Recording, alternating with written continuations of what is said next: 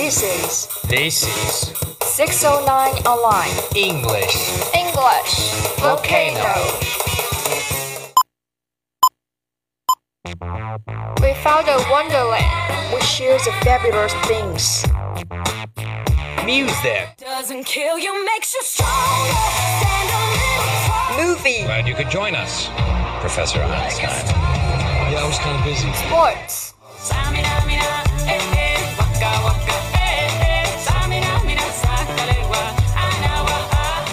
dialogue, Have you ever had a punt? I was brought up to believe that you make your own luck, but I admit that I buy the occasional lottery ticket.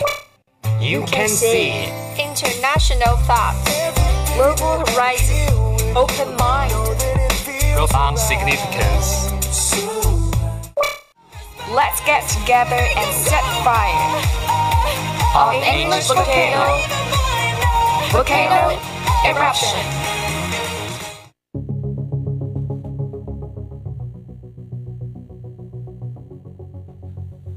Hey guys, welcome to Six Online Online. This is English Volcano. I'm your Carrie. Hi everyone, I'm Eve. The registration of CET Forensic just passed. I feel so fortunate to have a chance to take part in the 66 test in the first year of my university period. What about you, Eve? Yeah, and hope we will get good grade in June. Today we just bring our friends an article from CET 6 in 2010. The name of article is Into the Unknown. The world has never seen population aging before. Can it cope? Until the early 1990s, nobody much thought about the whole populations getting older. The UN had the foresight to convene a World Assembly on Aging back in 1982, but that came and went. By 1994, the World Bank had noticed that something big was happening. In a report entitled Averting the Old Age Crisis, it argued that pension arrangements in most countries were unsustainable. For the next 10 years, a session of books, mainly by Americans, sounded uh, they had titled as Young versus Old, Green Down and Comet Trader Storm, and their message was blunt. Healthcare system were heading for rocks. Pensioners were taking young people to cleaners, and soon they will be in intergenerational warfare. Since then, the debate has become less emotional, not least because a lot of more is known about the subject. Books, conferences, and research papers have multiplied. Population aging is on every agenda from G8 economic conferences to NATO summits. The World Economic Forum plans to consider the future of pensions and health care at its conference early next year. The media, including this newspaper, are giving the subject extensive coverage. Whether our attention has translated into sufficient action is another question. Governments in countries will accept that their pension and care, care system will soon become affordable, and many of them have embarked on reforms, but so far only timidly. That is not surprising. Politicians with eye on next election will hardly rush into introduce unpopular measures that will be bear fruits for many years, perhaps decades.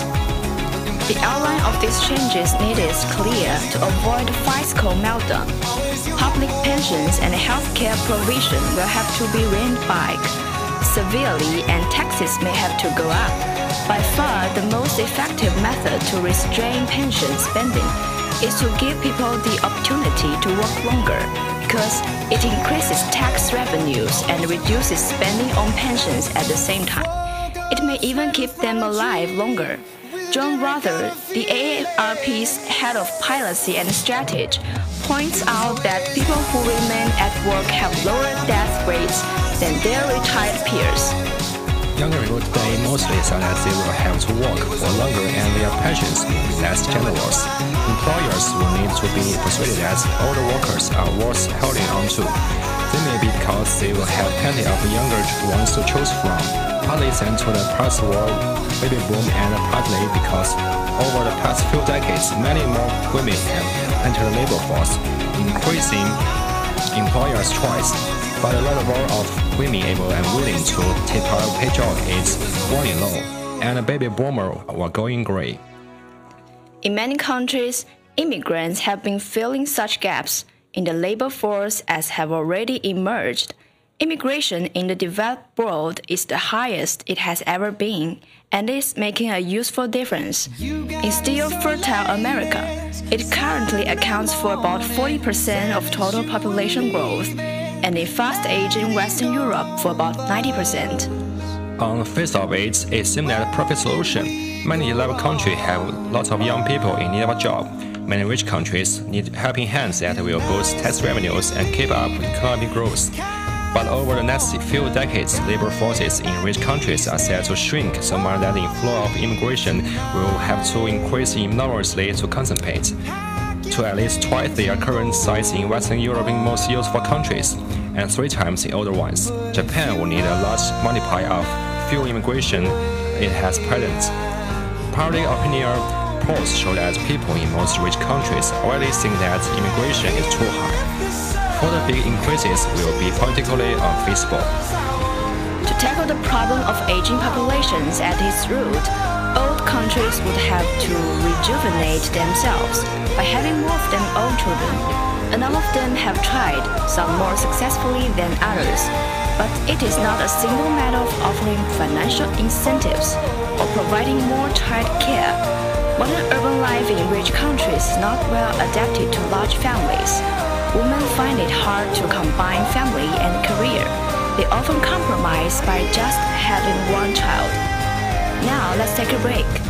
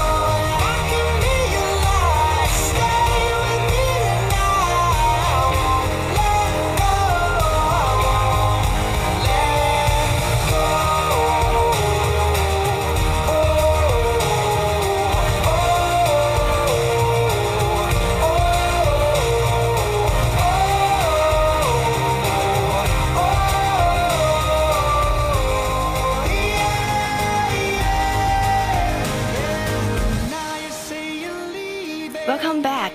Now let's continue. If fertility in aging countries does not pick up, it will not be the end of the world, at least not for quite a while yet. But the world will slowly become a different place.